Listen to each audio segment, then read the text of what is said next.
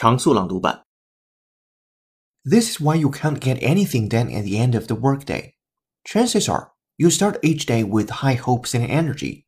Your energy may ebb and flow, but you reach a point where you are just tapped out. The reason is that your emotional system has two primary subcomponents. The goal system engages your goals and drives you to act.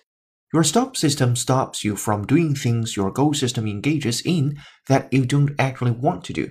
Both of these systems function less well as the day goes on.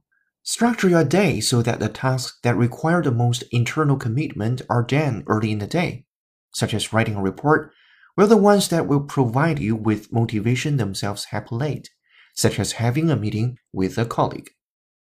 Chances are you can remember somebody's face over their name. Chances are you can remember somebody's face over their name. But he says that wasn't his motivation for studying pollutants in the deep ocean.